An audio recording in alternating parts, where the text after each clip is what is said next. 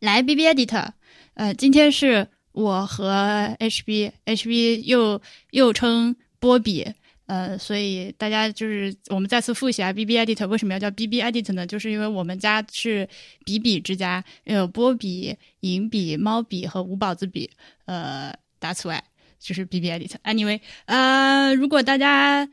来来来，你第一次发现我是在 B B I D 里面发现我的话，那也很神奇。但是说实在的，其实我有其他更加正经一点的节目，比如说大家可以去搜《博物志》啊，或者是《哈利波特》呀，或者是我在帮忙制作的《蒙台傻利》和《不时尚》呀。呃，如果你对 B B I D 有更加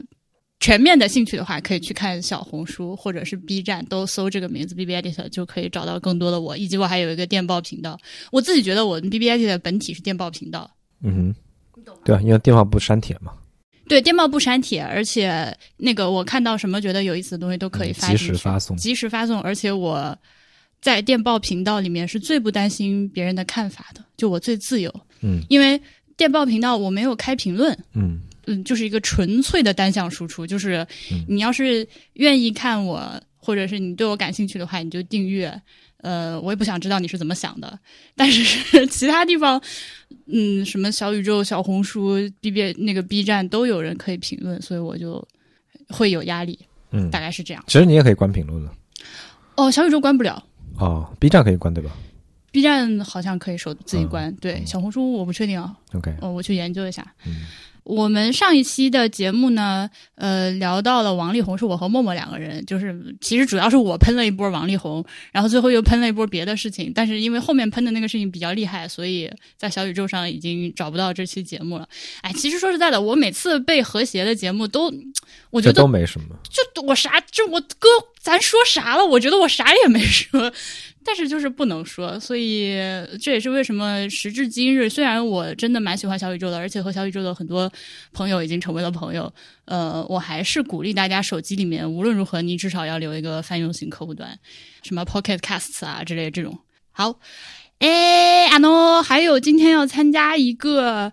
小小的小宇宙的活动叫做“时间的路口”。哎呀，完了，怎么办？一刀不剪要破功了，因为我刚开始之前没有把那个“时间路口”的海报拿出来。我现在在不停的说话，然后一边跟你们说话，一边在翻手机。呃，只要达到的效果呢，就是就是不能出现那种电台里面有三秒钟静默的播出事故就在外面。对， 是的，是要唱那种。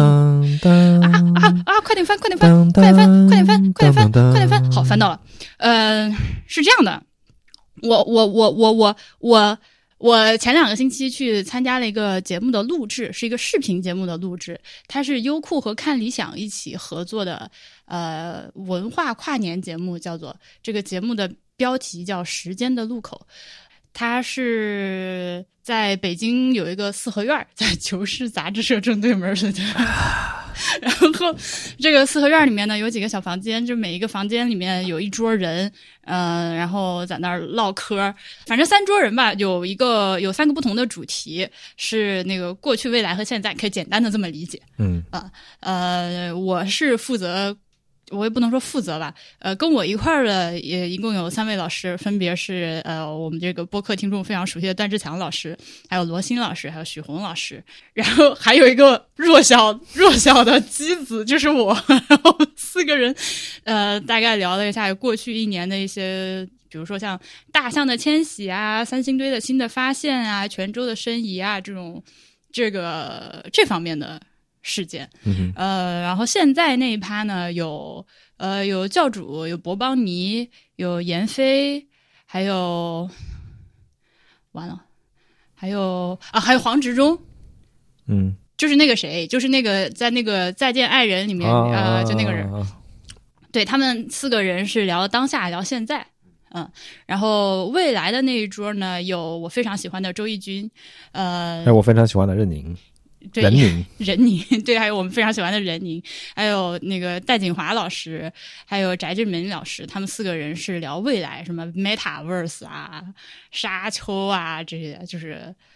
话题上大概就是这样吧。嗯，就是聊聊天。十二月三十号的晚上八点钟在优酷上线啊。他们其实给我发来了那个预览，就是整个片子从头到尾。嗯 我收到，但我不敢看。嗯，我完全不敢看。然后，呃，佳俊就是看理想这边负责跟我对接的朋友，给我就是三天两头的给我发一些物料，我就非常的惊慌。还有我最近还不敢看博物志的那个微博了，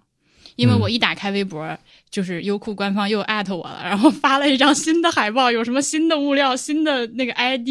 那个视频。我就我我最近我学了好多东西哦，嗯，我以前都不知道什么叫 ID，你知道啥叫 ID 吗？我不知道 identity 吗？对，它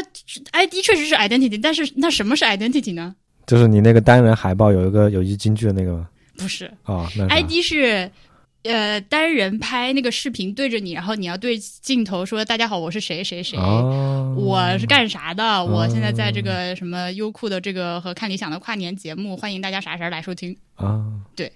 最让我觉得吓人的是，嗯，佳俊跟我说这个节目的海报要搞那种巨型海报挂在大兴机场，大兴 through the slow， 打心 through the snow，好害怕。我我已经有朋友说到时候这两天去大兴机场坐飞机要那个要跟我合影了。享受了什么王俊凯、易烊千玺的待遇？呃，对的，对的，对的，我现在非常的惶恐，我整个人就是惶恐。嗯，尤其是我觉得，我不哎是、，嗯但你的多年老粉应该很欣慰，终于红了。这个不能算红吧？我呃反正如果这个就算红的话，那你们对红的标准也太低了。只是我觉得很惊慌。那个看理想，就是梁文道老师居然能看得上我，能让我去录这个节目。哎，你是很厉害的。对，默默也在跟我说，他说你不要妄自菲薄，是你的还挺好的。 你的好，你我的我觉得平心而论，啊虽然我是这个博物志的后援嘉宾，但是我觉得博物志的节目质量，你放到小宇宙上真的是数一数二的，我操，怎么你你这真个的也太 biased，了已真的经 biased 上天了，好吧？就是好，刚刚波比夸了我好长一段，然后但是被我剪掉了。你们就意会一下，反正他就是夸了一段博主有多好。我我我是有非常非常强烈的那个 imposter syndrome，嗯，反正我觉得我不太行，但是我好像也还可以，所以我很我也不知道我到底行不行，就需你要还克可以服，的，你还可以。对，需要克服这件事情。这个要参与时间的路口这个活动还有话题呢，呃，我就说到了这个。佳俊跟我说，看理想和小宇宙一起也搞了一个合作，嗯就是以时间的路口作为活动，就是广，#hashtag 广广邀天下播客来参与这次小活动，嗯就是大家可以在这个辞旧迎新的这几天，呃，如果有上线的节目的话，可以在播客中回答以下的问题，嗯，然后在 show notes 里面加上关键字“时间的路口”，大概就这样啊。我来跟大家念一下都有些啥问题，一个是这一年有什么事情对你有比较大的冲击或影响，个人那或我来社会我来之间采都访可你以。呗，那就我来拿问题了。啊，你不采想回答吗？访哦我哦，那先也把可以我先把问题都念一遍。嗯、第二个问题是这一年你个人觉得最有成就的事情是什么？第三个问题是你如何理解二零二一年这一年是时间的路口，或者站站在这个路口，你会想对过去和未来说点什么？第四个，如果用一个关键词概括二零二一年，你会用什么关键词？好，这四个问题，请波比选一个作答。哦是是四选一是吧？你你你要是都想说也可以，就我我想到的很多是不能播的内容， 那算了，把手机抢了回来。 我不能再被删节目了，我太难了。啊，那你说吧。啊，我先看看有啥。因为我我就我刚刚听到你说第三个问题的时候，我就想如何理解二零二一这是时间路口。呃，我觉得可能是我们成长的，就我们熟悉的这个环境的末年，也许我再往后就是我们需要面对一个我们非常不熟悉，甚至需要去重新理解的社会或者是世界了。 OK，嗯还行吧。这句话应该不至于导致我们被删。我知道你在说啥。嗯，对，就是各个方面，也不仅仅是那个方面，但是你有很多很多方面都都都让我有这个感觉，就是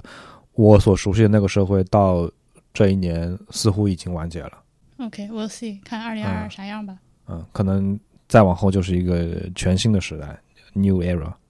不，我们俩我们俩这样，我们俩就是一起把这四个问题都 review 一下，这样就可以聊一会儿。对，啊、那首先第一个问题，这一年有什么事情对你比较有比较大的影响或者冲击？嗯，所以你你你选一个个人事或者社会事件都可以。好多哦，我都不知道怎么你脑子里蹦出来的第一个是啥？我脑子里面第一个蹦出来的是那个呃主人去隔离，狗被打死的事。嗯哼，嗯，但是这只是今年对我造成巨大的冲击的很多很多事情之一。而且，由于我们的新闻现在就是它的周期极度的短，你现在让我去回想，我肯定只能想起十一月、十二月的事情。年初的事情会在时间的这个对洪流中，我已经不清楚它是今年的事情还是去年的事情了，因为疫情之后的这个时间尺度非常的奇怪，嗯，对吧？嗯嗯，就是对我首先能想到的是狗被打死这件事情。那波比呢？嗯，比较大的影响数据其实也都是不能说的事情。对，嗯，那个人生活呢？个人生活，嗯，就我自己跳槽这件事情吧，嗯，就因为它完全改变了我的生活模式，也改变了我今后人生轨迹。对你跳槽这件事情，对我们俩显然都有非常巨大的影响。我现在还在适应这件事情中，嗯而且就是我们两个人之前甜甜蜜 蜜、一帆风顺的婚姻生活，在今年终于遭受到了一点考验。我觉得，嗯哼，嗯，就是在一起的时间有点变少呀之类的，嗯，是的，但是还好啊，我倒没有认为出现了什么不得了的，就是那种不可调和的危机。嗯，这就是我觉得是不确定性变多了。嗯，对我带对我带来影响是不确定性变多了，我需要去，呃，也不能说单纯是一个危机，它甚至也可以是正面的。就我自己给自己打开了很多的选择，就我我可以去选择了，嗯，大概这样。那第二个问题，这一年你个人觉得最有成就的事情是什么？所以你是什么？ 我苟住了，我就是在各个层面上苟住了。嗯呃，节目都有在正常更，对吧？然后今年靠节目的收入的话，我终于达到了一个南京一般上班族的水平，咱这么嗯说吧。嗯哼，对嗯你要是让我达到上海上班族的水平，那还远远没有达到。嗯，你毕竟还没有到上海嘛。对，但我已经可以呃，从原来的一个月给自己发三千块钱工资，呃，可以涨一倍了。嗯我已经很满意了。嗯，然后今年除了自己的节目苟住了之外，像你看到了年底去参与了这个这么这么长脸的事情， 嗯，是这这种事情也是我可以去录的吗？这种节目有这种感觉，嗯，从某种程度上也觉得自己受到了别人的认可吧。虽然这种认可其实是很虚妄的，嗯，但是它算是一个指标吧。就我并不认为，比如说你这不的虚妄，我觉得这一点不虚妄。嗯，因为我觉得认可真正的认可一定只能来自自己。嗯你再多人夸我好，我如果自己觉得自己不好的话，那那种好就是在我看来就是虚妄的。不管我的呃节目的收听量是多少，或者是我上了什么这个节目那个节目，或者我今天跟谁一起，嗯我认识了谁谁谁谁，我觉得这都是不作数的。嗯哼不未来， 嗯，可能也是跟我跳槽有关的，就是我觉得我自己最大的成长在于我深度的参与到了社会的方方面面。展开讲讲，你这话说的，就因为以前我是在大学里工作，其实嗯，它有点类似于一个象牙塔，就是你很多社会的深层次的东西你是嗯看不到的、接触不到的。然后你一旦跳出这个环境中，你成真正成为一个社会人的时候，呃，你就有机会或者有途径去，你能真的举点具体的例子吗？嗯，今年哪些时刻社会击中了你？比如说去呃，在工作中找各样各种各样的供应商去谈供应商、谈工人这些，嗯呃，它其实是一个非常社会的谈判过程。嗯、就是我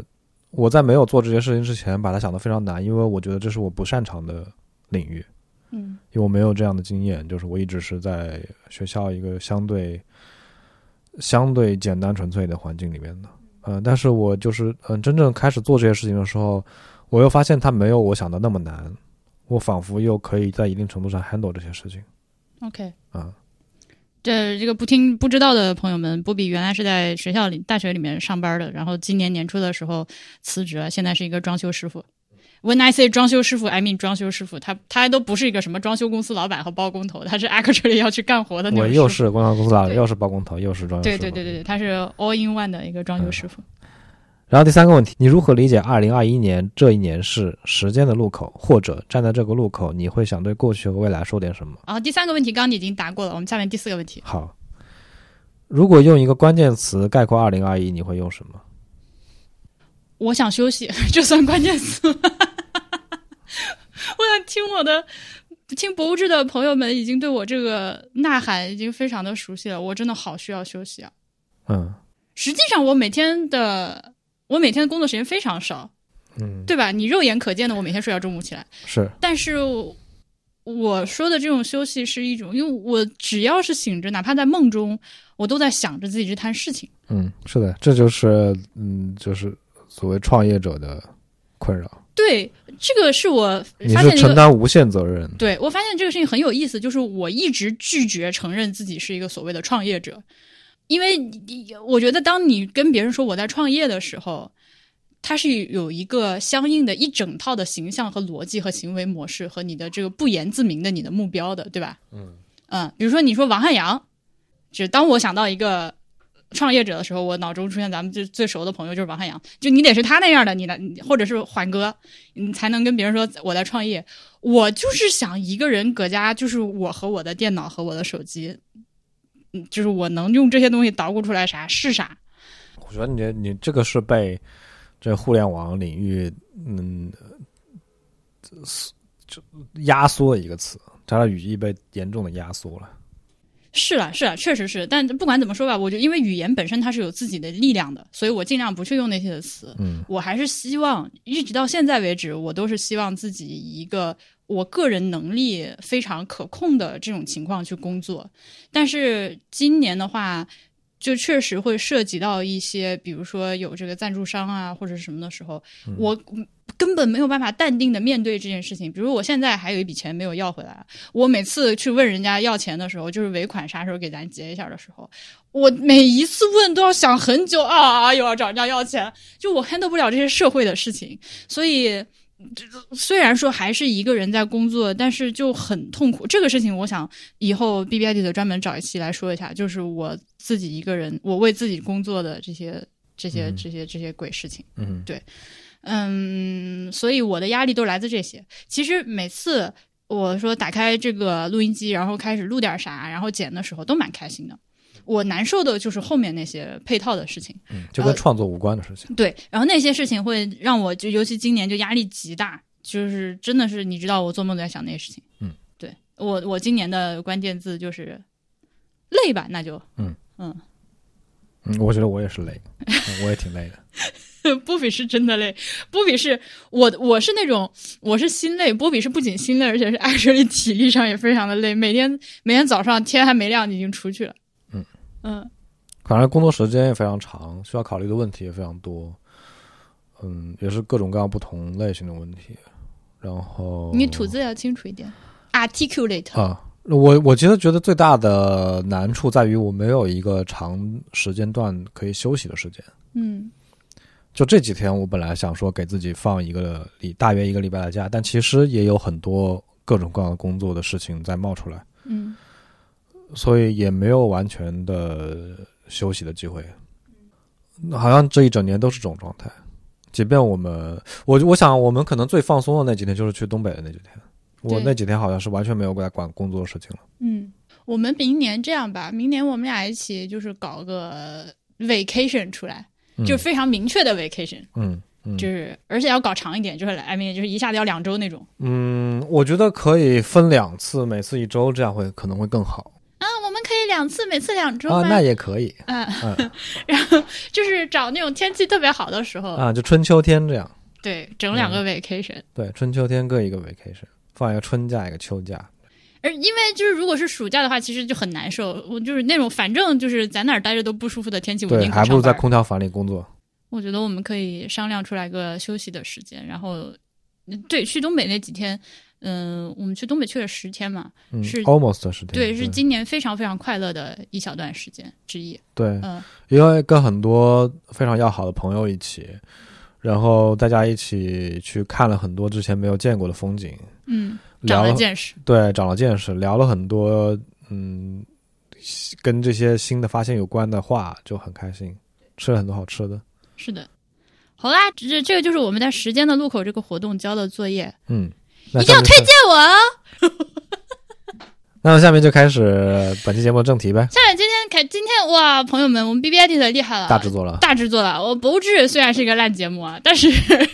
就每你知道每一年都会有听众来问博物志要不要做一个年终盘点，就是嗯因为。呃，就今年去了哪些博物馆最好啊，哪些展览最好啊、嗯之类的这种，因为我觉得年终盘点是一个非常不酷的事情，你懂吗？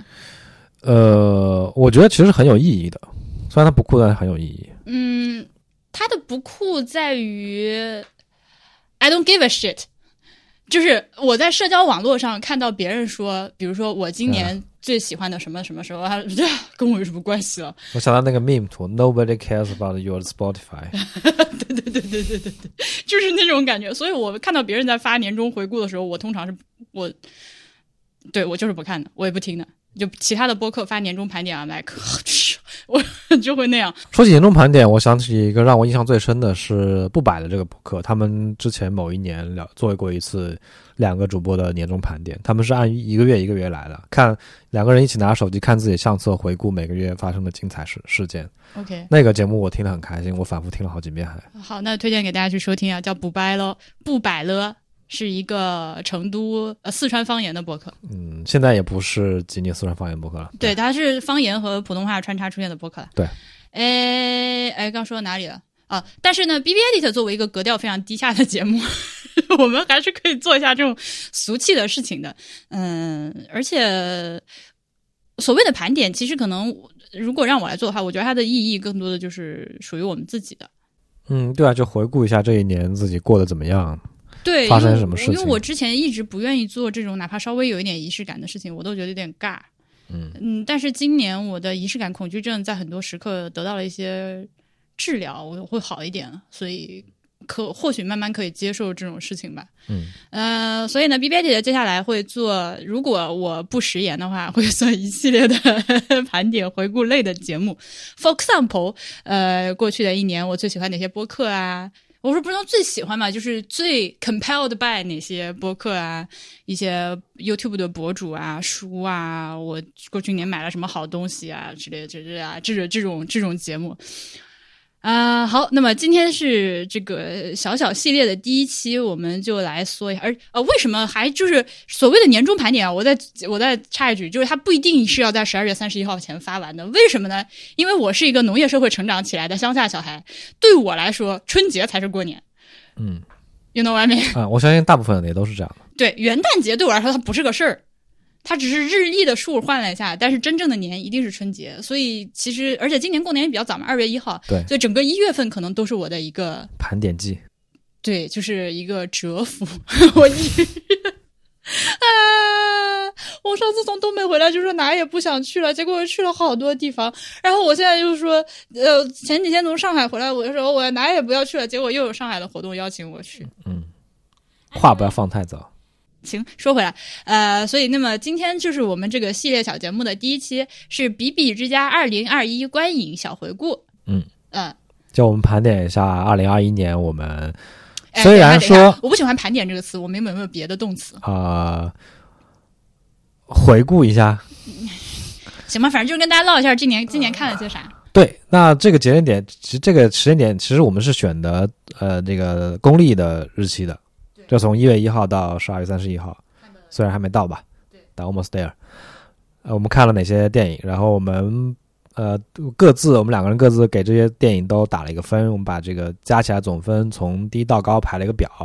我们就按照这个顺序跟大家简单介绍一下这些这些片，以及我们看这些片的一些感想。对我们俩的阅片量呢，可以说是极低的，就是跟那些正儿八经的影评节对目我们相不比并，不是以真，我们真正就的是那种影评节目 casual 中的 casual 的那种观影者。对，我们甚至都够不上电影爱好者。对，我看一下，我们今年一共俩人一起看的啊，单独看嗯的不算。一二三四五六七八九十十一十二十三，因为我们俩一起看的就十四部电影。嗯，差不多每个月能有一部也还行了。嗯、就这样吧。呃，那我们就直接开始啊，从从从分儿最低的开始。呃，人潮汹涌来，那这种是贺岁片，去年的贺岁片。啊、我对他唯一的印象点就是他有刘德华跟那个肖央。嗯，对，这中间刘德华有哦，不是，那是另一个片子。啊、对，你看我我已们都不我记已得经串了，这对离太远了。对呃，它是改编的那个倒钥匙的方法嘛？啊，对对对对，嗯呃，好，这篇我没什么说的，过下一个。嗯呃， 听众听众朋友们 be like what？、嗯下一个下一个分儿倒数第二届是《机魂》， 《魂》这个片，我就是今年最近这段时间，我都看了一个那个公众号的帖子，就是讲二零二一年这个上映的电影有哪些被删的内容，我才意识到我们看的《机魂》跟它的原片完全是两个片。它不仅剪了很多内容，甚至这个结局都是特供结局。大陆特工结局。对，呃，这个片我当时看到的时候还算比较新颖吧，就是我很少去电影院看这种神鬼题材的片，它又又是神鬼，又有一点近科幻、近未来的这么一个背景，对，然后它又有我喜欢的男演员，就是张震。嗯，所以我对他总的感觉啊还行，所以我给了一个及格分，就六分，啊，因为我觉得他的故事没有很没有特别吸引我。呃，也就是看过就过了这种。是啊，对，但但它的它的别致的点在于，它是一个呃中国台湾拍摄的呃这种近未来背景的电影，我之前从来没有看过这样的。我想到台湾电影都是那种小清新，呃，嗯一哎呀、对对对牯对岭对街少年杀人事对件、啊，，更多的是关注个人内心、个人成长这种题材的，呃，很少有这种嗯这这这种题材的啊、偏社会一点题材的。好，这我也没啥好说的。下一个《嗯，看下一个拆弹专家二》，啊，这个是刘德华个人秀，对刘德华健身，个人秀。对对就他，就我印象最深的就是那十分钟的刘德华健身蒙太者。嗯，对。然后当时波比放出了“我五十岁的时候身材也要这样”这种话，是的，然后后来发现刘德华已经三十年没有吃大米饭了，是 的，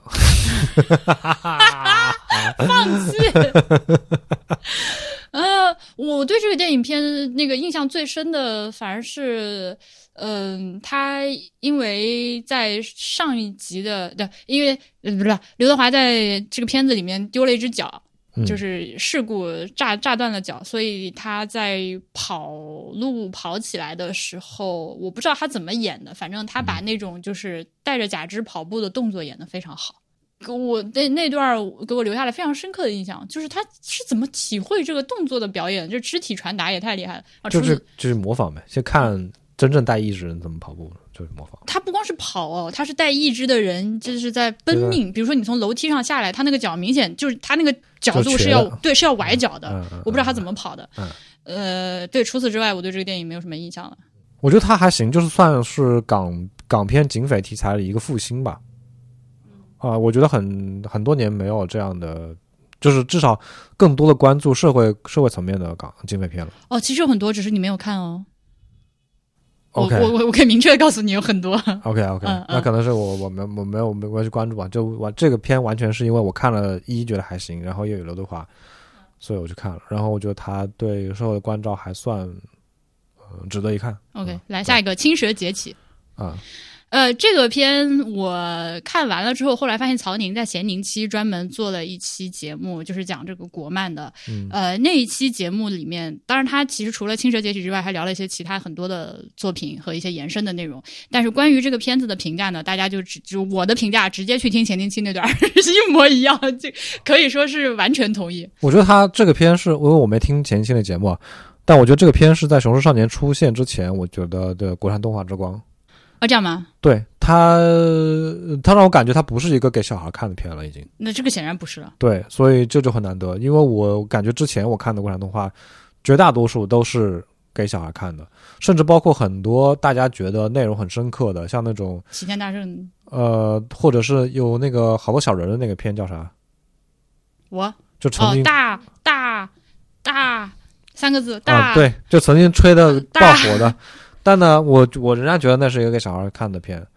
大到这对到《青蛇崛起》这个，我觉得就已他已经是跳出了这个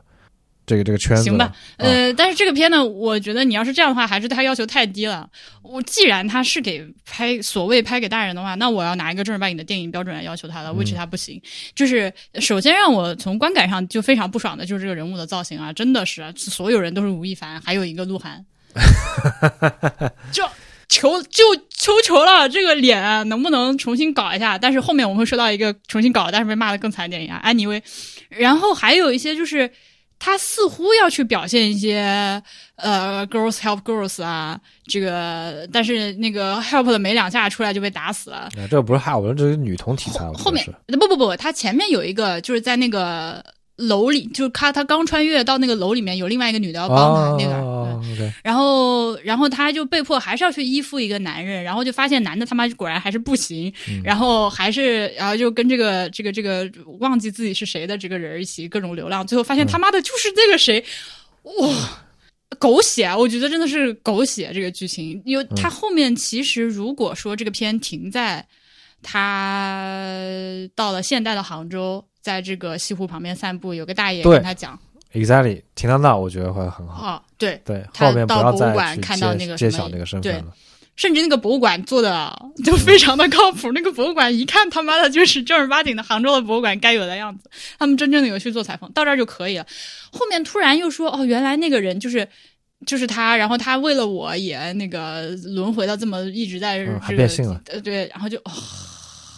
槽槽实在是太多了，我在我不想展开去吐这个槽。 反正另外就可，我觉得可能主要是因为我们俩不吃这个爱情这一套， 你这话说的，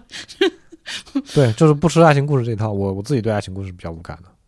我不是啊，我我很爱看各种各样的爱情故事啊，他 OK 这个不行。啊。你不能又打着各种擦边球，又打着各种旗号，又打着这个女性的这个，然后，但还是给我来一些，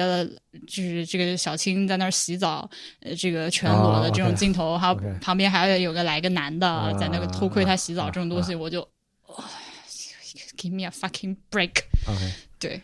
我不能，我完全不能接受这部电影。对、啊我 OK 现在看看，我给他分儿打高了。我之前我刚打分儿打了五分啊，我嗯现在说了一会儿之后，我越上越说越上头，怒降三分。好，那可能他现在成为我们列表上最低的一个片了。啊，好，next，呃，下一步是刺嗯杀小说家老家啊，挺好的，可以。呃，对，我觉得也可以，就是算是国产爆米花电影的良心之作了。嗯对对对，就是爆米花电影里面制作水平很高的电影啊。就你不要对它有更高的苛求，对，对，它就是爆米呃，花我当时看到那个很多影评在那边非常认真的死磕这个里面的世界观设定啊，我觉得哎哎，这这个没没必有要必要，真的这没真的必要没有必要。对，就你是咋你咋不去死磕什么这个超级英雄世界观设定呢？对吧？这没必要没了。有办法磕。反正我最在我在我这，它已经比那些好莱就是好莱坞超级英雄片要好了。哦，我们忘了写上汽，哦，对对对对对对对。哦，上汽忘了写进去来来。来现在现在现在加加一个上去你，呃，上汽上汽你打几分？上期我打四分吧，上汽，我上汽我我给七分吧。好，那它也是我们这个评分里面最低的之一了，因为你给了四分。好，既然说既然是这样的话，那我们拐回来说一下上汽。嗯，呃，来，你四分的原因是它真的很无聊。它的那些剧情设计的这些起起伏伏点都太他妈无聊了，甚至我都不我说的无聊不是那种它太套路的无聊，而是它连套路都没套路上。嗯行。那你对于就是这个亚裔电影啊，这这一趴有什么想法吗？这呃财富密码嘛，这不是？我感觉它明显就是财富密码。啊、你说是在美国的市场吃当地的这个亚对啊裔市场的财富密码，对啊，吧我觉得明显是财富密码。哦，因为在国内它是被骂辱华的了。呃，我觉得国内被骂辱华这个事情不值得拿来提，对，因为你 everything 都有可能辱华。嗯我现在因为我们说了“辱华”这两个字，这期节目又要可能被小宇宙删了。你就不要把这个点剪了呗，你不要不要提辱华。我觉得上汽辱华是一个非常有意思的事情啊！就除了上汽之外，今年还有很多各种各样的，就是一一连串的辱华事件。就是那个那个男主叫什么来着？哪个男主？上汽的男主刘思慕。啊！我操，你居然脱口而出他的名字？对，刘思慕，我觉得小哥挺帅的，对，我觉得挺帅的，而且他是那种普通人里面很帅的那种帅，是那而且种有帝王之相。我操！完了完了完了，要讲， 就是你如果在就是身边朋友有一个长成这样的身材是这样的，对那啊肯，定他是他其实挺帅的，我觉就得蛮帅的呀。他在外形上我就完完全没有任何问题。对，也尤其是因为我特别不喜欢 idol 那套长相，对啊，就是那个青蛇脸嘛，对，就是吴亦吴凡亦那种凡脸对我就尖下巴、我大只眼睛。对这个对我来说不叫帅，他们那种就当然还有一些其他非常长得很漂亮的这个男明星，我觉得是属于漂亮，嗯或者说嗯是好单就是字面意义上的好看，嗯嗯嗯，嗯，但是他不那个和帅是两码事，帅你要有那个劲儿在才叫帅的。你看人家那个梁、不是梁，演他爹那个人梁嗯朝伟，对，，你看梁朝伟是吧？他那个梁朝伟那个就属于帅，嗯。然后另外就 o k a f i n a o k a f i n a 我很喜欢他，嗯，我是真觉得他不好看，但是我觉得他作为一个演员没有没有，他是个 rapper，你知道吗？我知道，就他就是他作为演员是不能以这个丑抨击他，比他丑的演员多了去了嗯啊。他他演戏是没有问题，但我觉得我不觉得他好看。对啊，我也不会觉得她是美女或者怎么样。对对，尤其是她他的在任何我觉得他在任何一个文化的评价体系里，他都算不上美女。我们人身攻击了，你意识到了吗？但她不丑，他对他不丑，他不是那种她不，她绝对不不是丑，他她就是不正常人对长他相。他不是他不是谐星，不是卖丑来来来来来，对她不是丑星，应该说对他不是丑星，对对，嗯她是个谐星，但她不是丑星。他就是正常人，就路人水平。然后我觉得这个电影呢，它质感非常的神奇，就是它又烂，但是呢它又好。它烂就烂在它的那个什么特效啊，就是那个梁朝伟跟他老婆两个人在竹林那段儿，就是我看的时候就是在爆笑，觉得是一个洗发水广告。后来我去网上看，果然很多人都觉得那段儿就是洗发水广告，那个拍法完全是洗发水广告。后面他们那个村儿里，就是那些神兽，这都很强行。呃，那个村儿中间是一个就是规制极高的一个大殿，你看到没？嗯，是审美就还是功夫熊猫那一套，嗯我觉得甚至不如功夫熊猫。呃，他那个戏服其实是横店最便宜的那那种水平，就那群那服化道真的是对群演打架那戏，就是那群演前的感觉都都是克扣的比较严重，都大家都是随便打打摆摆样 子。对，就是在造型啊什么。特效啊，这方面就是你，excuse me，你认真的吗？就那种对，感这觉够不上一个好莱坞顶级的电影的水平，真的够不上。对啊，当然，另外一方面，我在想，是不是因为他们真的就是，嗯、比如说我们的自己的这个古装的电视剧的服化道，嗯，就也是垃圾嘛。但是，但是它是中国人眼中我们所理解的那套东西，顺着那个思路做出来的垃圾，有外面。嗯，然后他们呢，是我觉得其实国产很多古装电影服化道已经不不能说垃圾了。我就《长安十二时辰》和《鹤唳华亭》呃，不是《鹤唳华亭》，不对，《长安十二时辰》和《鹤唳华亭》只有这两部不是垃圾，其他全部是垃圾。哦可能我看的也比较少吧，可能就看了这些好的。什么风起洛阳，垃圾中的垃圾。 OK，然后 好说回来，他们那个是属于外人观察，同时呢，他们这个外人是我有一个很强的中国主体性的这个前提下标注出来的外人。呃，如果说你是以一个就是大华人地区的这个总体的视角去看呢，那他们又是内人了。就其实只不过是我们中国人对于这套东西有自己的认识， 我都没你这么多解读，我觉得纯觉得它不好看，它是不好看啊，是对，它很就次是啊不好看，就这但样是你你幻想一下，现在如果你是一个马来西亚的做电影的，啊、马来西亚人做一个这种古典风的服化道，是不是基本上就是那个 feel？ 不，你辱马了。我那我还是辱一下好莱坞好吧？就反正就是好莱坞不行，行吗？这样说可以吗？我觉得这个片不行嘛，好莱坞本身还是行的了好。吧，他这个片真的不行，就是我不管他是要做什么这个 representation，他是要代表什么文化什么什么东西，我都不管，他就不好看，他就单纯客观的不好看。 ，OK、啊但是我觉得还好在哪儿呢？嗯，它有一种，它那个 vibe 很对，我说不上来为什么。就是有一种你需要能够站在那个文化语境下去理解它，你才会觉得它有意思的一个片儿。对我能理解他对于美国的华人是很有意思的，很值得看的电影。就撇开他腐化道不好看这件事情上，嗯，对，比如说像之前的那个什么《摘金奇缘》这种片子，也是国内的口碑烂到一塌糊涂，但是外面就很喜欢，就就是嗯广泛的亚裔群体就很喜欢。我 actually 觉得《战奇缘》还不错。嗯，还有一个我觉得它好的原因是，它作为一个爆米花电影，我看得很开心，我全程有被 entertain 到。就啊它里面哪怕是丑的地方、滑稽的地方、不合理的地方，我都很开心的。我我我能够开开心心的吐槽它，这我只是这也对是 entertain 的一部分。这是我，因为我们两个在一块儿看，可以相互吐槽，尬的时候可以抱抱紧自 己。你要一个人电影院看，我简直觉得自己的钱包被侮辱了。 OK，反正我是觉得它有一种好玩的 vibe 在里面，我现在说不太清楚，嗯，呃呃呃，或者说。我刚看完的时候，我能比较清晰的组织这个语言，时间太长我已经忘了。嗯、我可能需要再看一遍， OK，但我也不想再花自己两个小时时间看一部这鬼东西。是的，你看这就说明了问题。嗯，好，下一个，我们刚刚说到《青蛇勃起》啊，《青不呃青蛇崛起》刺杀小说家， 《赛小刺杀家小说》家完完了之后是十六分，十十三分也六结束了，十六分的并列十六分的也有三个。啊，《爱情神话嗯，爱情神话前两天刚》看，啊，最近看的，嗯哎，我我给打十分满分哦。嗯，我只打了六分。啊，我觉得它很好，就是它，嗯，可能我觉得这个片的好就在于，就类似于美国的华裔觉得上期好嘛，就类似于这种吧。我觉得你的它内心果然是一个精致的城里人。不不，它体现了很多嗯这种代表性。嗯，我觉得就是在中国的文化语境下，这种代表性是非常难得、非常可贵的。代表啥了？它代表了呃反这个主流价值观的那一套。我对啊，它里面有对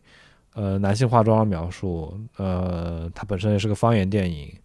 对于男女关系就是就男人不用怎么怎么样，女人不用怎么怎么样的描述。对，我觉得这就很可贵，就是在你在中国，就是能有一部这样的作品，能表达这些你在其他场合可能都没有办法表达的内容，而且它还是部能够在拿龙标在大荧幕上映的电影，这很可贵。而且它作为电影本身，我觉得它剧本是挺不错的。它里面的我我看过一个影评，就说这个电影它其实是靠一段一段充满讥讽的对话组织起来的。但是居然撑住了。对，所以我我觉得这个评价很很很很对我，然后就很对啊，就我自己大概也是这么理解的，就是它的中间每一段每一段一段对话是值得你去仔细的去品味的。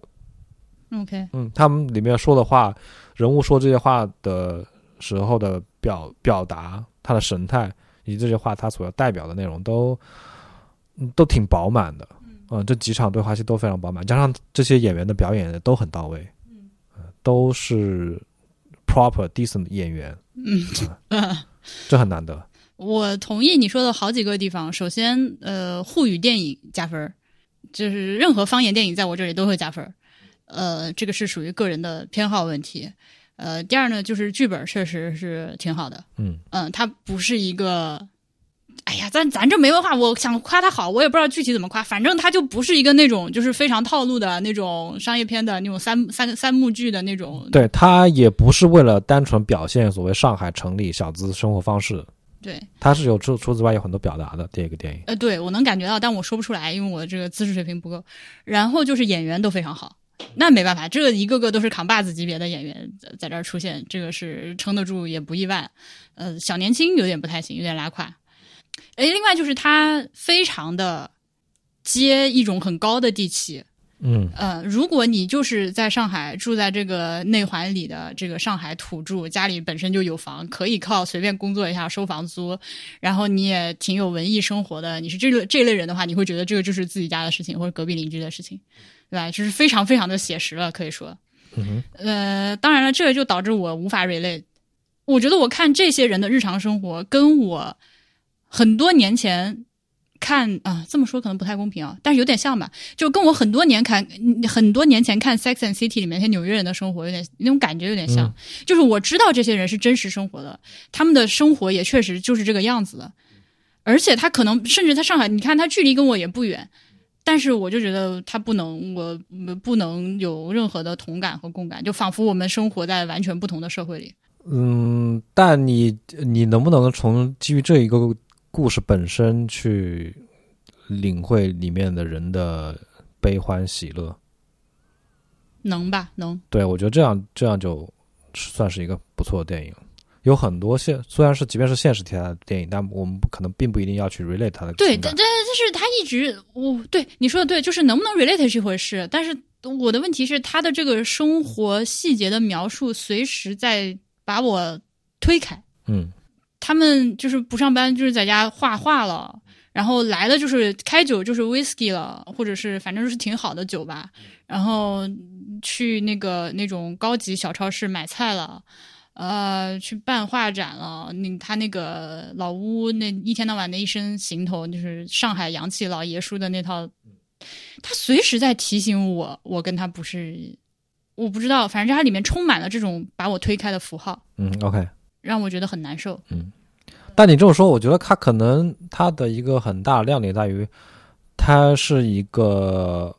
我甚至觉得是首次在大屏大屏幕上有用有人用电影，而且用一个现实题材电影去表达中国这个阶级人的生活方式。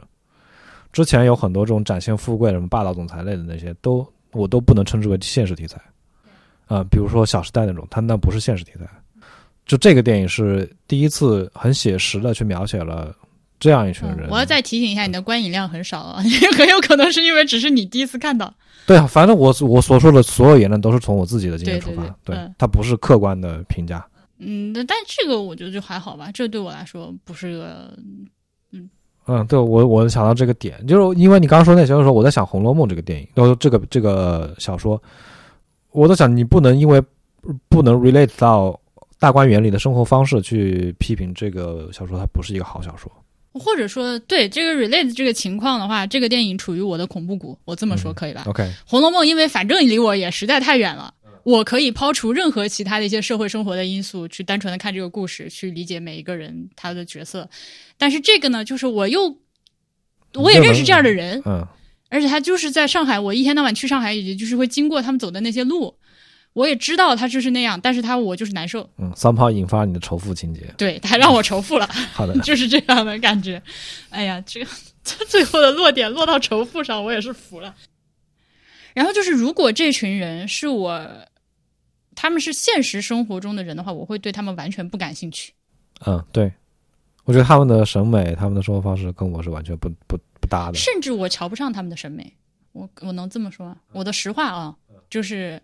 我觉得是，搞的那些事情，我觉得是，我觉得他们里面他们人的穿衣、他们的这些作品，我都不太喜欢。对，哎都是我瞧不上的那种东西。我就诚实的在节目里面跟大家说了啊。而且我们刚看完电影的时候出来讨论他的时候，呃，我跟你说，我特别讨厌徐峥啊，我极度讨厌徐峥这个人，所以他确实影响了我对这个电影的观感。嗯虽然他这个角色很讨喜，而且他演的也很好，就徐峥业务能力强，这个我认的，但是我就烦这个人。然后我每次一看到他那个，哎，我就这屌人，就有那种感觉。嗯 然后再有呢，里面有很多戏，总让我觉得他是说了很多正确的话，但是是一种辩解。比如说，他们说了这个啊，男孩子为什么不能化妆啊，或者是那这个女人就不能怎么怎么样嘛。然后什么徐峥代表中国电影，呃，代表中国电影男导演向你们道歉啊，这种话。哦他这是种调侃了。对，但是我知道他说出这种话是有一定，肯定是导演要发声的，对吧？嗯，导演是个女性，对，导演是女的，不管是有意的无意的，有这个发生的效果的。但是最后呈现的，让我接收到的信息，就是我们看完电影，我还没有去查任何影评，我也不知道导演是女的的时候，我从她整个的解这个表现中解读出了一种开脱和辩解。 OK，因为有很多东西不是你说了，就是当然言语的力量是有力量的，但是你只是把这个话说出来和你这个电影最后表达出来是什么东西是两回事，我觉得，嗯嗯，让我看着就有一点儿就是打哈哈把这个事情说过去了的感觉。女权主义是需要战斗的，嗯，举起了我的小拳头啊。好的，拳头硬了。对，好，这个电影说半天了啊，过过过，下一个下一个。哎呀，屏幕黑了，嗯、下一个十六分是《Marriage Story》。 m a r r y Story》，喜欢，可以，嗯，我觉得就还不错。嗯，我的记忆点完全在两个主角。对啊，就是开罗开罗人和那 个呃，Scarlett 嗯对 Johansson 就是两个还有感情的人，但是纠结在一段破碎的爱情故事中。哎，然后对这个爱情故事我是喜欢的。对，然后由于要打官司，然后不得不弄得越来越难看。它里面有很多场戏，尤其是两个人在那个客厅，就是开罗人自己租了个房子，那个客厅里面爆发那场戏，那场戏太好太好了，嗯有很多话就是这样的。我是觉得他整个情节呃写的很好，我很喜欢这种去剖析，呃，就是去去展现这种一个处境越来越难堪，越来越难看的那种，就是去把最现实、最不堪的东西掰开来给你看的那种。你像我刚说的那场戏，就是那个《爱情神话》里面也有一些，呃，大家的这个对话写的非常好嘛，对吧？嗯，但是我觉得那个对话如果和这个《Marriage Story》比的话，那毕竟还是差点火候。《Marriage Story》里面的对话和人物的体现，就是要技高一筹。这个片因为和那个片同同分儿，是因为我分儿给的比较高，波比给的分儿比较低。然后后面的话，我自己今年也见到了身边有人离婚，然后那个王力宏离婚的事儿是吧？嗯，对，就是这种很不堪的事情，你细细的把它掰开了展现，嗯，有一种酣畅淋漓的感觉。虽然不是那种爽片那种酣畅淋漓，嗯，但确实你把这些很不堪的事情，每一个环节让他去展现他如如何走到这一步的。对啊，对啊，对啊！你看王力宏他王力宏他爹出来就是说那个你这个老婆来月经嘛，没有这个事儿。然后呢， 那老婆就说那怎样？他内射就是要把就到最后一定离婚离到要把这个话就是在最公开的场合拿出来讲了。对反正这个电影我很喜欢的《Marriage Story》啊，对对对，我没有办法总结，就这样吧。嗯嗯嗯。然后下一个十六分是困在时间里的父亲。对，困难时间里的父亲也是我的分打的比波比高一点。我我个人觉得他是有一点点过于，因为我看之前就是我很少有看电影之前对他有了解的，啊、这个片是我在看电影之前我就听闻了一些夸夸赞，所以我对他期望比较高，但我看完其实我觉得并没有那么，因为很多人说他是烧脑神片嘛，哦操，他没有那么烧脑，那这也不对嗯是你你看看啊，影评害死人。对他，他其实并没有去讲一个逻辑上非常深奥的故事，他其他实其就实是用了一些剪辑的手法来表对现一种他就是表现这个混乱嗯得了这个病的人，他对时间、对人物关系的认识产生了非常大的混乱。嗯，就是这个。那我觉得好就好在他能够用这些电影手法去把你带入到那个人的视角之中，嗯去感受这这种非常难受、非常难受的这种感情。他他其实他的我喜欢的点也是在于，他把这个人类非常不堪的这一面给展细细的展现出来了。嗯，我喜欢他的点在于，可能确实也是他给了我自己很多的这个思考的空间，所以我会更加喜欢他一些。因为我是一个非常害怕老了之后脑子不清醒的人，嗯我我不怕死，我不能说不怕死吧，我也怕死，但是比怕死更怕的是就是衰老。就这种情况，如果说只是老、浑身疼、有病，只要我我还知道我是谁，我的脑子大概还是可以运转的，那么就是都可以想办法 manage。但是这种已经自己已经不是自己的感觉，太痛苦了。我在我关于这个片子详细展开讲了，在那个《蒙娜莎莉》第三季最后一集嗯《童年和老年之间》那期节目里面，那期节目是我个人认为今年我录的播客节目里面最好的几期之一，非常非常推荐大家去听。对，所以我在这儿就不展开了。下一个，下一个就到十八分了，十八分第一个是《Don't Look Up》，这我们昨天看的电影。嗯，我觉得它是神片。哦，这么高的评价吗？对啊，就是它也是那种把人类社会最不堪的那一面细细展开给你看了，而且是以一种喜剧片的方式给你展开看，就那种嬉笑怒骂间的荒诞感，非常的。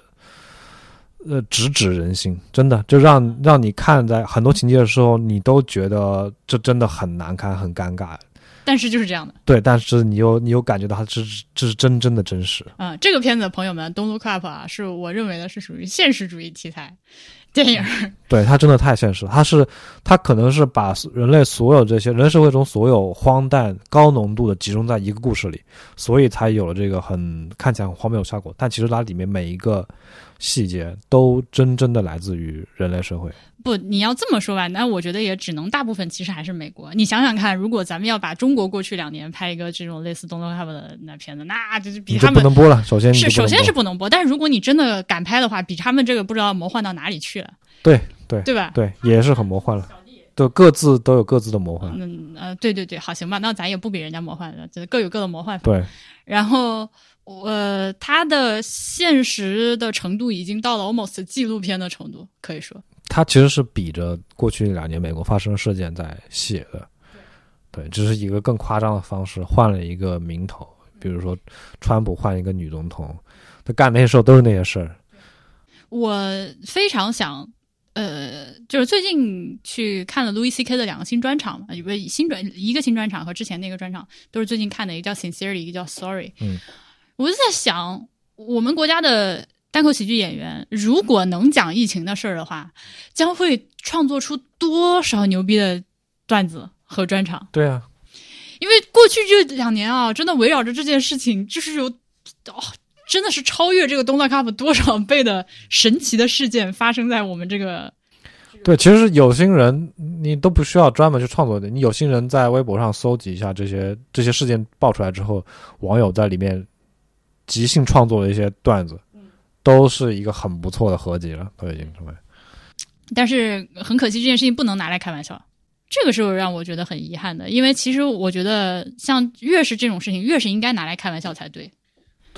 单口喜剧的精髓就在于要讽刺，要就是要说那些你不让我说的，对，我就是要要开你的去玩笑，伤害一些人的 情感。是伤害一些人的情感。安妮薇吧，呃，很推荐看《Don't Look Up》。嗯嗯，它里面还有一些就是那个大型的这个呃，这个这个火箭啊，那个航天飞机发射的场面啊，呃，对他，我觉得他是用刻意的用一种五毛特效去讽刺这个社会的荒诞。哎，对，这个你就让我觉得很好玩儿，因为我后来翻了一下那个豆瓣影评，有很多人说特效好，我说 what？他一看就是这种特意用五毛特效，用那种好莱坞 B 级片的那种特对对效，对对，我觉得效它果这完全就是 B 级特效啊，这个片。对去去去去做这个片子，让你显得这个这荒诞社会以塑塑料感的这个特效。对，非常但大另外一方面也有人批评他，我看到说是他就是一个呃 S N L，你知道是啥吗不知道？Saturday Night Live。 ，OK，是一个电美国电视喜剧，它就是它里面有一些 monologue 啊，有一些 sketch 啊，而且他们经常就是讽刺时政嗯嘛，会有几个固定的演员出来演川普、演希拉里什么的嗯。嗯呃，然后有很多人觉得这个电影就是 S N L 的一个加长版，啊，我我觉得你要非这么说吧，反正也行吧。这不构成一个批评啊，呃，对，对，这就不构成它的负面啊。好，下一个，啊下一个十八分的是《雄狮少年》， 《雄狮少年》，我们俩都给了九分。嗯， 《雄狮少年》就是我和波比之前其实试图录过一个的，但是那个我觉得没有录好，所以我没有发。呃，当时我们录的时候，波比说就是关于这个演剧啊，什么辱这个辱华的事情，觉得不值一提，嗯觉得这个事情甚至懒得反驳，对吧？嗯，但是现在看起来，我以为这个事儿会过去的，它永远不会过去，它是个社会中永远会有这样的声音。但是我说的就是针对这部电影的这一波声浪还远远没有过，就是还在持续走高中，甚至对，因为这个电影足够好，你知道吗？如果它是个烂片，没有人讨论它，很快就过去了。它恰恰大家还在持续在说这些无聊的话，就是因为它是个好片，它引得了很多人去讨论。然后现在有很多人本来也是跟我们类似的态度，就是对于对方的这个 哼所谓反方辩手，对于反方的这个意见，就是说他辱华的这个意见不以为意的，嗯，现在已经被迫要被拉入这个战场，就很类似于比如说川普一天放些屁才当总统的时候，他随便放个屁，然后就是嗯其他人 fact check 他要花很大的功夫去辟谣，就是有点类似这种。实际上他那个屁不值得去辟谣，但是你如果不辟谣呢，又不又不行，因为大家真的会被他带走。我觉得现在这个《雄狮电影辱华》《雄狮少年》这个电影辱华就是类似是这样。嗯如果都不出来跟他掰扯的话，最后他可能真的就会被定性成个辱华电影了。呃，你知道吗？就在小红书上，现在有一些长得眼距比较宽的妹子都要，就是你长得辱华了，就是评论区里面已经开始有人说，哎，你长得好像那个，有点辱华，哎、你长得嗯，是不是应该化个妆？考不考虑割个双眼皮儿？真的，我我就看到的时候，我就觉得哎 fucking kidding me，对，这很荒谬。我甚至你要我反驳，我甚至不知道从哪反驳起。我想到一句话，他没辱我，哎， 辱到你，那你就你就被辱吧，那抱歉。是这样的。我看过一些特别认真的反驳，但是我就很心疼这些认真反驳的人，你知道吧？因为他们现在说这个电影辱华，呃，一个是单眼皮，还有一个是吊梢眼，还有一个是眼距宽，OK，三位一体，你这个 OK 角色造型。那么就有很多人批评他这个造型就是像唐氏儿，which 说出这种话来的人才是真的没心没肝，对吧？对，因为 actually 现实中是有人长成这样的，啊，对，我而是且我而且是真心真心见过是有这样的人的，就是眼距宽，眼又有点向上斜，又是单眼皮，眼睛小。啊。但是他们说这话，就是唐诗儿的心情是怎样的？唐诗儿的父母呢，听到你们这样话的心情是怎样的？因为这些人真的是，呃就是反正什么话都能往外说了。嗯，我刚我我我 What's my point？我刚刚绕到哪儿去了？呃，哦，呃，所以我看到那个有人正儿八经的出来反驳他们，说，呃，不是的，唐氏儿的特征不是这样的。然后就是写了，就是查了论文，找了数据，插了图片来解释唐氏儿的特征是怎样怎样怎样，不符合你们这个指责的这几条。然后我当时就很心疼这个人，我说，哦天，是的，就是这样的，就是说你去跟他争这个事儿，对，这没有意义，真的没有意义。人家随便喷一个，你他都不说唐氏儿，他说李氏儿、王氏儿，随便说，他不不在乎，他他不在乎他说的是不是对的，他只要把这个情感宣泄出来就可以了。可是那怎么办呢？没你有就办法任他说嘛。比如现在，我前两天还看到一个是 文化有限的星光这件事情非常恼火，他在极客上一直有在在纠结这件事情。嗯然后我那天还看到他们转了什么何菜头写了一篇文章，也是在说这个事儿。任何地方，你只要有人敢提，下面就会有一小部分评论是我看到的一个比较典型的情况，就是会有广东人跑出来说我们广东人不长这样。嗯，因为那个导演说，他说我是看到。呃，就是我我是这个人物造型是按照我认认识的身边的这些，就是呃，是来源于生活的。嗯，对，我也觉得他，因为我是真的见过这样的人。那杠精就是要说，嗯，但也不确可能确实存在这样的人，但不是每个中国人都长这样。为什么他电影里面每个人都长这样？电影不是每个人都这样。我跟你说，杠精，哎，对，所以所以为什么不值得一搏？因为他们说的东西，它就是没有逻辑的。你不能用从逻辑的角度去驳倒它，因为它没有逻辑。就是有人说上帝存在，你说怎么怎么推倒它？我说你为什么不存在？没有没有逻辑，那就存在，可是那怎么办呢？就这样吗？就这样。就啊你不管吗？就对不吵架了吗？你人类社会就是科学跟宗教相和谐相处了多少年了？不都这样吗？那行吧，那说点别的。呃我刚才还想说啥来着？然后对波比之前跟我说了一个话，我觉得非常的好笑，就是如果一个白人他可以做到完全都不辱华的话，那他就铁定辱华了，因为他对每个辱华点都了如指掌。哎呀，完了，我觉得我们这个可能真的 又要被删。好，下一个，嗯、哦，你要相哦信小宇宙还是一个自由主义派的平台。那等一下，熊市少年，熊市少年，我都还没有开始夸哦。嗯，对，就哎，对，因为我们总觉得我们上次录音的时候讲过了很多，所以就对我们，因为他没放出来，我们还得讲。嗯，他这个我先说缺点，缺点就是这个故事太老套，对白写的太对白太尴尬，对，呃，太强硬行了强行搞笑，而且强行热血，就是嗯，呃要靠喊出来，要、嗯对对对，然只后要听到什么鼓点，我心中什么就想红起是，对我我的发，然后这个问题体现的最严重的在于这个电影的前半段和后半段的割裂感。前半段是一个那种夸张、搞笑、无厘头、周星驰式的那种东西，而且它是很多东西是没有你不能较真儿的。但是后半段又是一个。很非写实常的非常写实、写实、非常现实的一个故事。比如说，他后面会讲到自己的父亲从工地上受伤了，瘫在家里面，然后这个孩子多么辛苦的要出去赚钱，睡在下下铺，然后受了伤还要继续要想办法去上海赚更多的钱，是这样的一个质感的电影。但是前半段会出现那种，就是那个呃胖子一次一次的溺水，哦、要去给他做人工呼吸，这个哦不这个不不太好吧？我看的时候就觉得，以及前半段让我我呃后来回想起来觉得最不爽的一点就是那个。阿娟，男阿娟给阿猫看女阿娟的照片，然后阿猫就那个流鼻血，然后就是以就这个桥段让我非常的不舒服。你可以体会我的不爽吗？这我段可以体会那种爽。呃，所以缺点其实主要就是这些啊、除此之外，基本都是优点。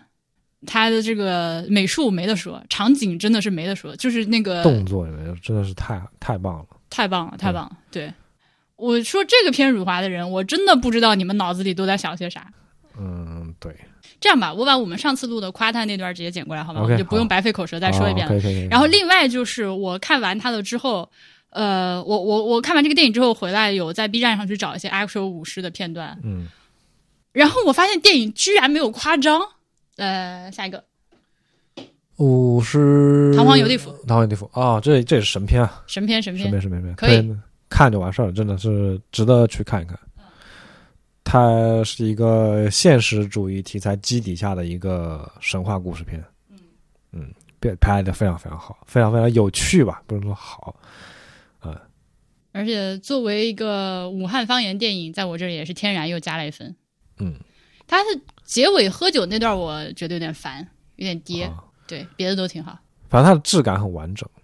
呃，在一个在一个两两种，它是一个神话故事嘛，配合这个现实主义的画面，它两边都很完整，它的故事也很完整，这个画面表现也很完整，然后结合起来也也都不冲突。对，而且他，我看这个片子的时候，有好几次都让我觉得，我操，这样也可以。嗯，对，好，下一个，十九分儿，呃，沙十丘。九分沙丘，啊哦，Finch 忘了写，看到沙丘我就想 Finch 忘哦了，写。呃那十分就打个分呗，来呗， f- f- 先先说沙丘。好，沙丘，沙丘，在我看到 Finch 之前，我以为它是我的年度最佳科幻片儿。嗯，它是我年度最好看的片。因为我喜欢这种经典的这种封建时代故事 OK，啊，就是家族与家族之间的斗争，以及个人怎么样在这种大背景下去找到自己的呃出头出头之日，或者是找到自己的这个复仇的道路啊，反正就类似于这种题材吧。它是个经典故事。对他这种故事类型很吸引我，然后他的画面表现又做得非常的精良。呃，我唯一不太喜欢的是，嗯，他这个男女主都不太行，我觉得哦，啊这样吗？啊，对对对对，哦，我以为你要说那个音乐哦啊，啊，真的。你唱出来一种陕北民歌的感觉。我第一我跟你说，朋友们，这个沙丘我第一遍去看的时候，我是和默默去看的，当时波比没有在，我心里就想完了，这个片子我看到前面的时候，我就想好，我一定要拉波比看这电片子太屌了。然后后面直到那个 Benny Gesserit 那个圣母让那个就是那个男主把自己的手伸到盒子里面，然后那个痛苦的音乐在后面啊哇的合唱起来的时候，我想完了完了完了，波比最烦这一套了，你居然不吐槽这个事情吗？呃，我觉得还行吧，就是那个点是会让我有点觉得出戏，有点想笑。但因为他其他都做的还好，所以也还好啊啊！我不不太喜欢这个男女主啊。我以前对于这个那种音乐，就是也就是反正无感，但自从波比就是我们之前看了个什么片，然后里面有这种音乐，波比在旁边噗呲爆笑的时候，我就不从 从此以后打开开关，我就再也不能听到这种世界音乐吟唱，就是嗯，对，他对我的主要点就在于让我出戏会很笑，嗯所以其他没什么，我觉得都都都很好，我很期待他第二部，嗯，嗯对希望他赶紧拍。对，我尤其喜欢它的就是质感上的东西，对对对，嗯呃，他今年啊，真的这个服装设计如果不得个奥斯卡的话，说不过去，嗯，他是服装太棒了。是的是的是的嗯，是那的些机械的还有建筑的质感嗯都是的，高级，这是一流水平，这是世界一流水平。推荐大家去听反派影评关于沙丘的一切节目，他们有那个会员节目，有讲了好多期沙丘的事儿。呃，我们俩这个就不展开了。嗯。然后哦哦，甜茶甜茶和他爹真的很帅耶，甜茶和他爹爹比那个男主帅多了好吗？我真的不觉得男主帅，他爹是真的帅。 OK，他爹是帅，男主是好看，这样可以吗？呃，也可以吧。我觉得男主就是一个白人吴亦凡，不是吗？Isn't it？我觉得他比比吴亦凡业务水平还是要强很多的，在演戏上。哦，可能吧我们之前没怎么你看过。我们昨天看《东路 Cup》，他里面演那个一个小盲溜子，啊、对啊、完美体现了一个小盲溜子。哦、，OK，对啊吧？吴亦凡想去演那种富二代少爷那种，你看他演的那是个啥？那、他那不是本色演出吗？老那个老炮里的那种。对，老炮儿里那种他那是啥嘛？他他他那个就是这就是对于霸道总裁这个事情的理解极为的肤浅，以为自己面瘫就是霸道总裁的那种演技，哦，OK，呃，往那儿一站，我就是在演。下一个，下一个，嗯、是哦，分歧分歧，把分歧加上， f i n c h 的话我打分。 ，Finch 的话嘛，给为九分。呃，我泡里给他九分吧，啊，是吧？那就低低呃以一分之输给了沙丘劣势输给了沙丘，对， Finch 的他的重点在于一种大巧不工，哎、对，嗯，是一个非常简单的故事。对，嗯，这个故事你看开头你就知道后面是啥样了。嗯，他他的我觉得他他的很多的加分来自于演员的表演，对，他就其实就是个独角戏嘛，嗯，一个机器人是个假的，然后一个狗，哎，但我觉得你不能这么说。那个机器人，我是把它理解成一个角色的。对，他是个角色，但是他实际上在表演的时候，他是汤姆汉克斯是对着空气表演的。对，是动捕的吧？机器人。哦，这样吧，I don't know，反正我觉得他就是汤姆汉克斯的表演加了很多的分，他其实就是讲这个人他怎么去接受自己要死了，然后为自己的狗去准备一个这样的就有人照顾他的狗。看护，对，就整个这个心路历程，就然后他最后死掉这个过程，哦，我是觉得他在剧剧本背景的设定上给了我一个非常现实的可能性。这个片子也是，我觉得它非常的现实。就是这种太阳大耀斑，包括《Don't Look Up》里面突然来个彗星要撞地球，这个确实是随时可能发生的事情。嗯，因为之前我们看一些 apocalypse 的电影，比如说那个《The Walking Dead》，还嗯没有现在的这种现实的质感。嗯，剧情上的，现在尤其是我们经历过了疫情之后，非常能够想象人类社会在短时间内迅速崩溃，然后整个全灭的这个过程。然后就是和狗子的感情啊，哎喂，下一个，好，下个年度最佳很意外啊，吉祥如意二十分，我们两个分分别都分别给了打了十分，对，牛逼没得说，可以。真的，他的牛逼在于我我在看电影的当场就已经深受震撼了。我觉得是大鹏，他真的是他拍这个片子，他是被电影之神那个，对，眷眷顾顾灵附身性了了一下那对附身了一下，对，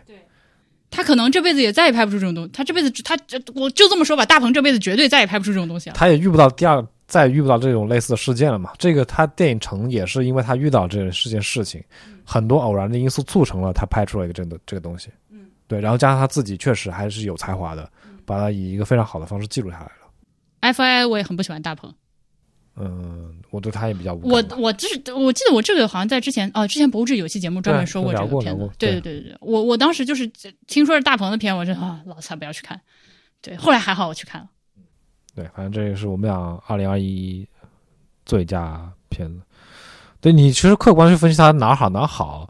说不出个所以然。甚至会有一些就是这个理论派的搞影评的人，啊对，他告诉能你提出很多，对对对，嗯，他的呃我给他打满分的点，他因为真的是在当影的观下震撼到观影的我了当下，对，个观影的当下震撼到我了。呃，而且我被这个故事里真切的人情关系以及这个你说他是表演又不是表演的这个演与不演的这种玄妙的关系打动到了。其实我有好多话，但我已经说累了。对，嗯、最后我们嗯还还可以提一嘴，当然我们就是两个人分别各自看这些电影，然后没有因为没有一起看，所以没办法去统计这个打分。嗯，你先说，呃，我我看了第十一回小伟过春天，美国工厂这四个片。呃，我觉得小伟很不错。啊、小伟是一个粤语电影，然后它有点类似于一一那种题材，就讲一个家庭的嗯内部的这人人的挣扎。对，然后过春天也很棒，它也是一个你说半粤语半国语的电影吧，它是讲一个呃生活在香港和深圳的这个边境线上的一个小姑娘，她的成长故事啊，也拍的很不错，而她的呃音乐还挺好听的，就她那个就谭维维那个主题曲，谭维维唱的主题曲是我网易云音乐这个播放量最高的第二名啊，呃，然后美国工厂，美国工厂它是一个比较难得的纪录片。啊，嗯我觉得也还拍的挺好的，而且是一个在中美贸易战那个时代背景下，嗯，这一个非常呃符合时代气质的这么一个片吧。嗯啊，我这片子其实我看了，嗯、但是我没有什么印象，嗯，我只记得那个老板很，就是给我留下深刻的印对，我象。觉得，我觉得他他他的点，他的好的点就在于他非常符合时代气质，所谓 zeitgeist。我的话，悬崖之上非常不喜欢，因为它是一个肉刑戏，我不能接受这种血呼呲啦在就是折磨人的这种戏，看不下去。呃，然后里面有很多不合理的地方，它是个谍战片，对吧？是个谍战片，嗯对，然后就是就是你是用屁股在写，算了，啊，anyway，嗯呃，然后看了那个 The《Kingdom The Kingdom》，就是王国，王国，就是那个朝鲜古代僵尸片儿的电影版。它这个片子，呃，首先僵尸电影、僵尸题材的东西我都很爱看啊，我是一个僵尸迷。然后这个片子给我留下最深刻的印象呢，反而是他对这个人群的表现。这个叫《The Kingdom》北方的阿信，嗯，他描述的是一群在这个今天的中朝边境生活的一些可能现在已经不存在了，或者是已经融合进其他族群的一些族群的故事。嗯呃，再结合上我们去过东北，看了一些，比如说像那个高句丽的这个王城的这种世界遗产，嗯，呃，让我觉得很好玩。这个里面演努尔哈赤那个演员老帅了。哇，努尔哈赤一出一出场，超越一切国产的电影里面，就是那种输个金田鼠尾的那个努尔哈赤。 OK，嗯嗯，对，我的重点好像有点偏离啊，但是我觉得还不错。呃，然后就是我去看了《零零七无暇赴死》，我还看了首映。这个片这个档期已经过来，片方也没有给我钱，我就说实话了，不行。呃，因为《零零七》系列本身我就非常的不喜欢，因为它是一个，我觉得我作为一个那个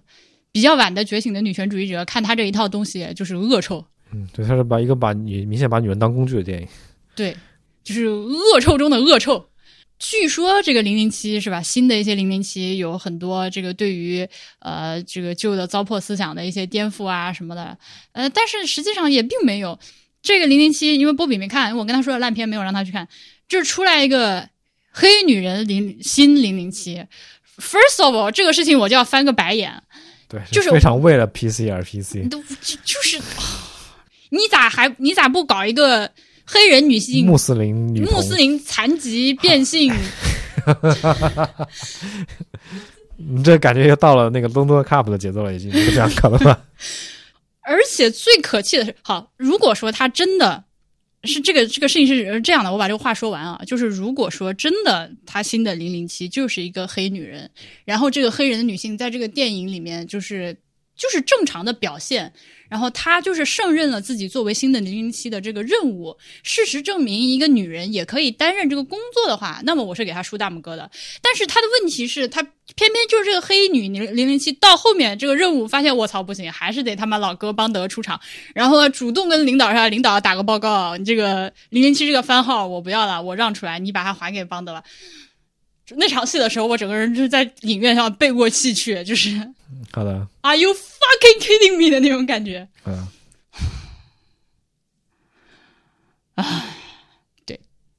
但你他这片子就还是你要有一个，